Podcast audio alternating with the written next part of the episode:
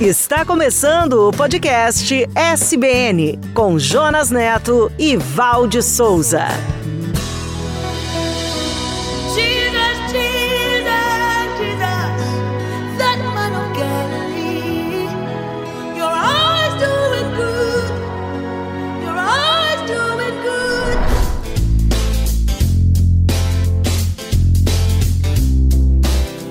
Olá, eu sou o Jonas e este é o podcast SBN. Obrigado por sua companhia. Vamos para mais um episódio da série A Igreja de Jesus, a história do maior empreendimento de todos os tempos. E eu sou a Val e convido vocês que estão conectados agora para viajar e se emocionar comigo pelo primeiro século de nossa era e conhecer a revolução que colocou o mundo de cabeça para baixo sob o poder do Espírito Santo. Os discípulos desafiaram os primeiros 100 anos da nossa história, com lutas, suor e sangue. Eles fizeram de tudo para levar as boas novas para todas as pessoas. Venha nos conhecer no site podcast.soboasnovas.com.br, no youtube.com/barra soboasnova e nas plataformas de áudio SoundCloud, Spotify, Apple e Google. E queremos conhecer você também. A Igreja de Jesus, até os confins da terra.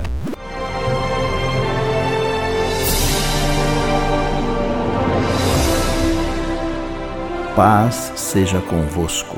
Assim como o Pai me enviou, eu também vos envio. Vocês devem ser batizados para o perdão de seus pecados.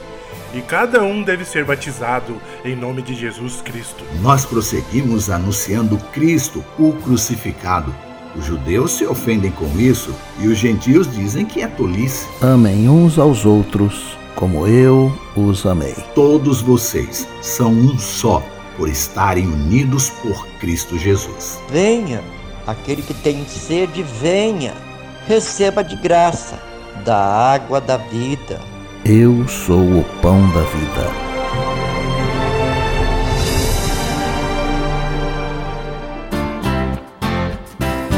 A Igreja de Jesus, o maior empreendimento de todos os tempos.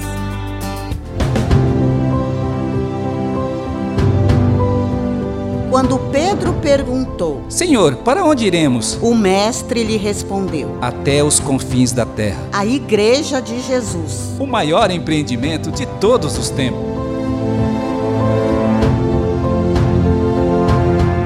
Apresentaremos hoje O Concílio da Graça.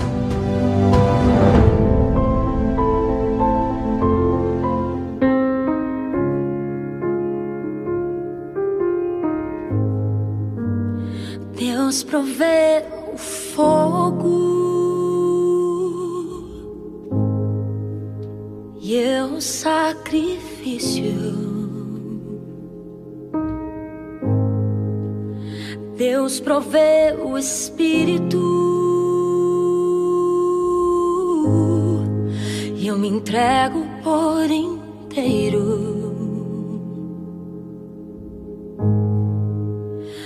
Deus provê o fogo e eu sacrifício. Eu sou. Deus provê o Espírito e eu me entrego por inteiro.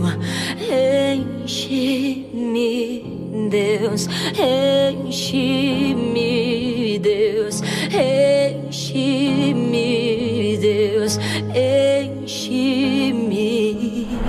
A Igreja de Jesus, até os confins da terra.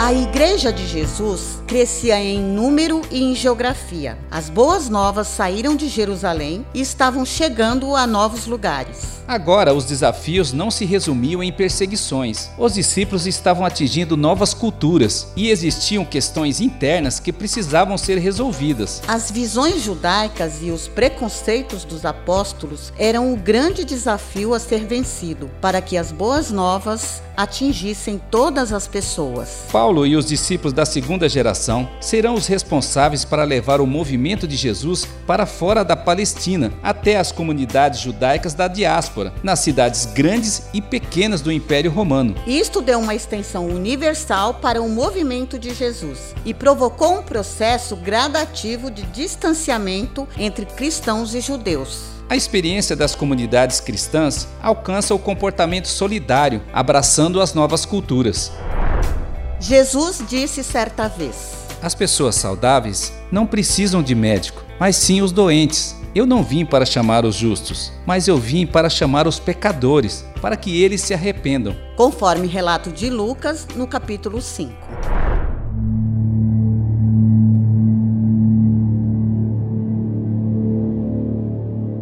Por volta do ano 50 da nossa era, a Igreja de Jesus enfrentou os maiores desafios do seu crescimento e aconteceu dentro de casa. Divergências teológicas, contendas, desentendimentos e separações estavam presentes no seu dia a dia. Mas Deus usou até isto para abrir novos caminhos.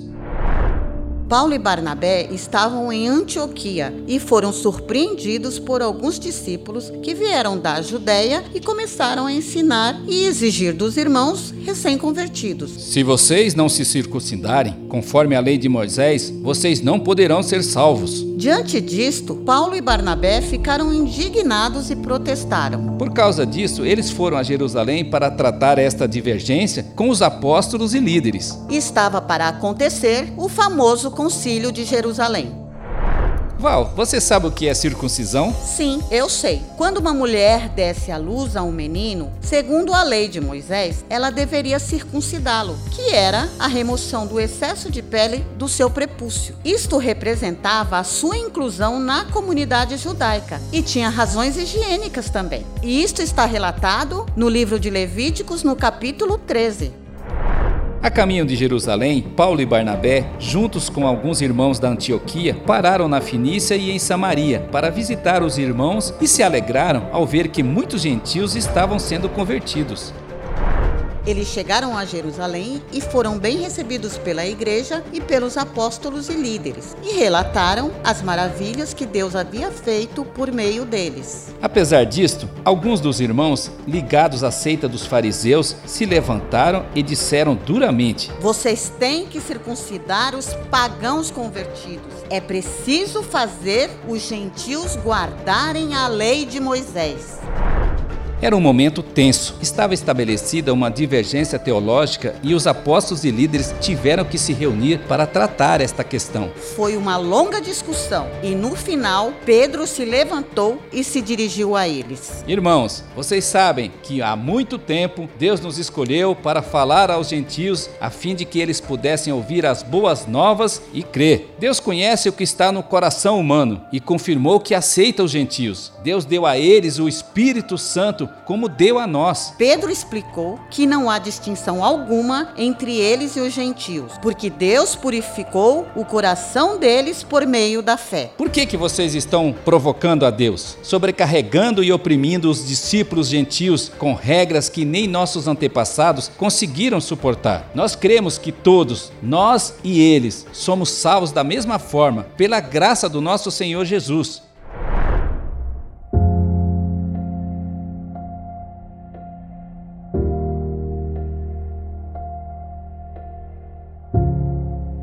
Sucedeu um grande silêncio na reunião. Ninguém dava um pio. E então, Paulo e Barnabé começaram a relatar os sinais e maravilhas que Deus havia realizado por meio deles entre os gentios. As histórias de Paulo e Barnabé encantaram a todos. E o apóstolo Tiago se levantou e disse: Irmãos, ouçam-me. Tiago mostrou que era plano de Deus, através dos profetas, desde a antiguidade, restaurar o seu povo, incluindo os gentios, para que todos fossem chamados para ser seu povo. Irmãos, eu considero que não devemos criar dificuldades para os gentios que se converterem a Deus. Vamos escrever uma carta a eles apenas para que se abstenham de alimentos oferecidos a ídolos, da imoralidade sexual, da carne de animais estrangulados e do sangue, conforme foi ensinado nas leis de Moisés.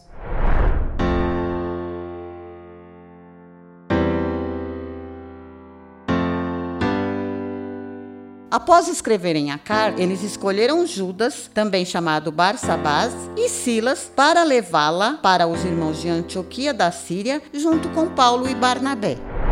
Esta carta era o consenso e desejo de todos para não impor aos gentios cargas e impedimentos. Quando os mensageiros apresentaram a carta, o povo ficou aliviado e a mensagem trouxe grande alegria em toda a igreja de Antioquia. Os discípulos Judas e Silas eram profetas e bons pregadores. As pregações deles eram cheias de esperança e encorajaram e fortaleceram os irmãos. Por isso, Judas e Silas permaneceram com eles ali por mais um tempo. Judas voltou para Jerusalém, mas Silas resolveu ficar em Antioquia e, junto com Paulo e Barnabé e os discípulos dali, seguiram ensinando e pregando a palavra do Senhor.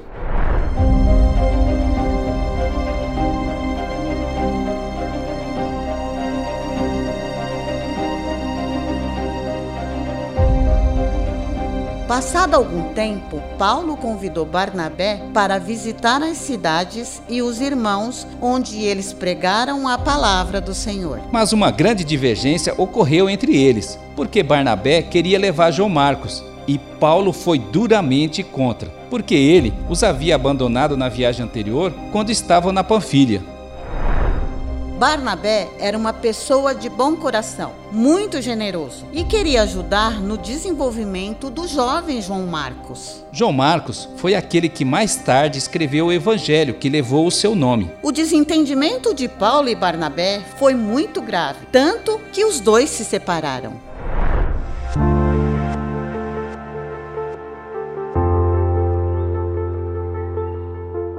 As contendas fazem parte do processo, mas Deus é capaz de transformar até brigas em bênçãos. Com a separação, Barnabé navegou para Chipre com João Marcos. Enquanto Paulo escolheu Silas e viajaram por toda a Síria e Cilícia. O melhor de tudo é que eles se entregaram ao cuidado gracioso do Senhor e fortaleceram as igrejas de lá, conforme relato de Atos no capítulo 15. Preciosa graça de Jesus,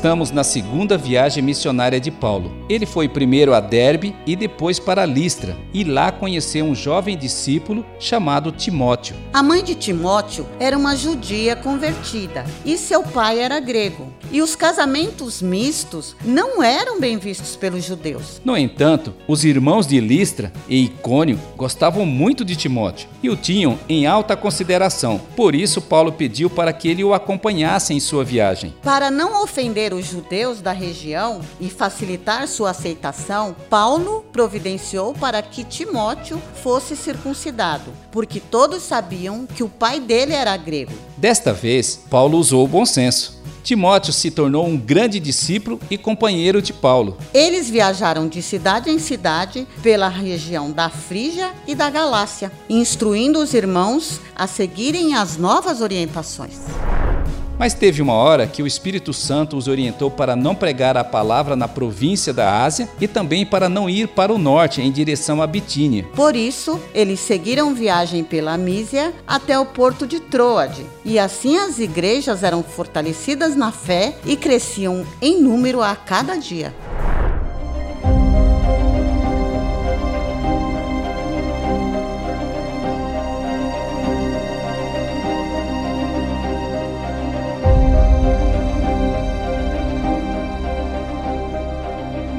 Numa noite, Paulo teve uma visão num sonho, onde um homem em pé suplicava: Venha para a Macedônia e ajude-nos. Assim, eles não perderam tempo e foram para a Macedônia. Navegaram para a ilha de Samotrácia, chegaram em Neápolis e depois na importante cidade de Filipos, uma colônia romana. E ali permaneceram vários dias anunciando as boas novas. Num sábado, eles saíram da cidade e foram orar à margem do rio. E ali encontraram algumas mulheres reunidas e conversaram com elas. Uma delas se chamava Lídia. Era uma mulher temente a Deus da cidade de Tiatira e comerciava tecidos caros de púrpura. Ela ouviu a palavra com muita atenção e o Senhor abriu seu coração. Ela creu e foi batizada junto com sua família. E num gesto de hospitalidade, ela insistiu que eles ficassem. Se concordam que creio de fato no Senhor, por favor, se hospedem em minha casa. E eles não puderam recusar seu pedido.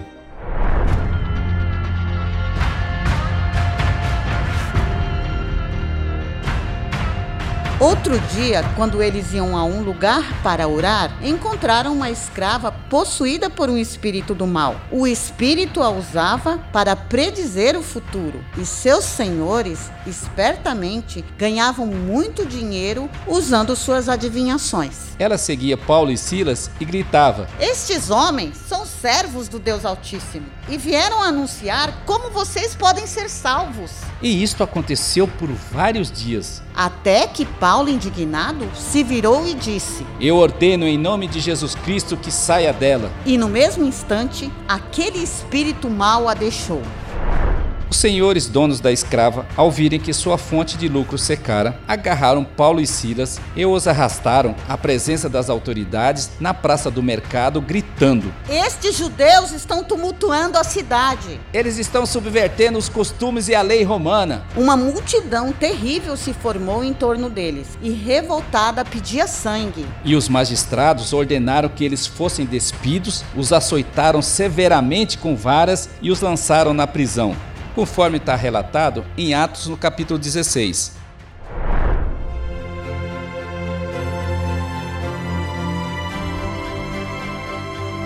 Ao libertarem a jovem escrava de seu demônio e da sua exploração de seus senhores, Paulo e Silas acabaram espancados com violência até seus espancadores se cansarem. E em seguida foram jogados na prisão com os pés presos num tronco e um carcereiro recebeu ordens explícitas para vigiá-los. Vigie-os com toda atenção, para que não escapem de maneira nenhuma. Que situação terrível! Isto seria o fim da segunda viagem de Paulo e o fim da sua missão?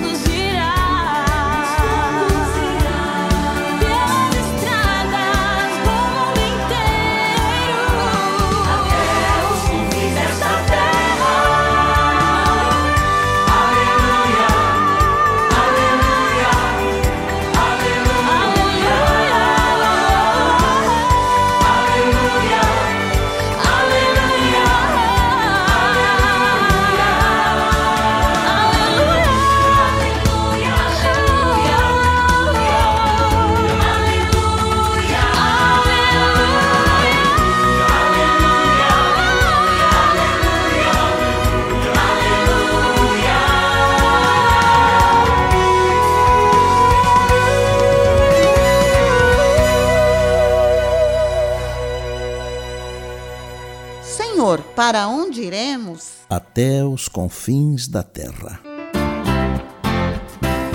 A Igreja de Jesus, o maior empreendimento de todos os tempos.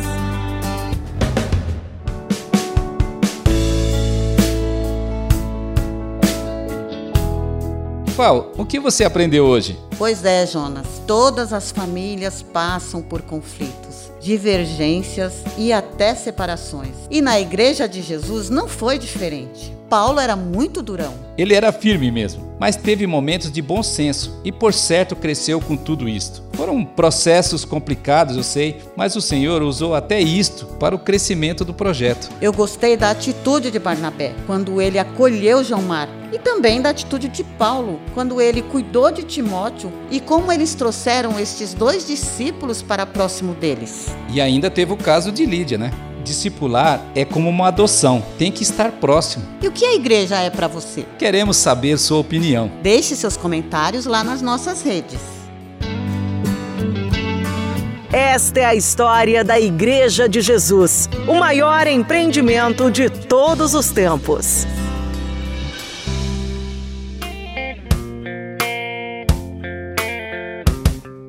No próximo episódio, veremos Paulo e Silas cantando e orando na prisão. E veremos também Paulo em um grande momento na cidade de Atenas e o aparecimento de um grande orador chamado Apolo. No próximo episódio, venha ver A Igreja de Jesus. Até os confins da terra. Até os confins da terra.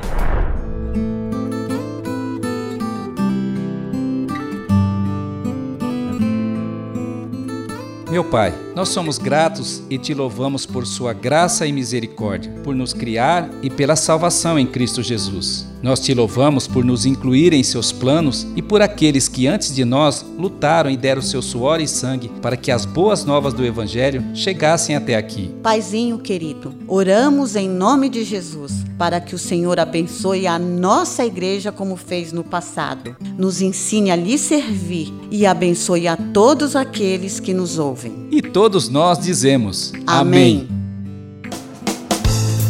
Senhor, para onde iremos? Só o Senhor tem as palavras que dão vida eterna. Quer apoiar o Ministério Só Boas Novas? Acesse www.soboasnovas.com.br e clique lá no botão doar. E se você se sentiu abençoado com este episódio, você pode nos ajudar divulgando e compartilhando este e outros materiais do podcast SBN. Acesse no site podcast.soboasnovas.com.br, no youtube.com.br soboasnovas e nos tocadores de áudio, SoundCloud, Spotify, Apple e Google. Então acesse lá, assine e comente em nossos canais. E principalmente compartilhe com seus amigos. A Igreja de Jesus, até os confins da terra. Esperamos você no próximo episódio. Até lá! Até lá! Você ouviu o podcast SBN com Jonas Neto e Valde Souza.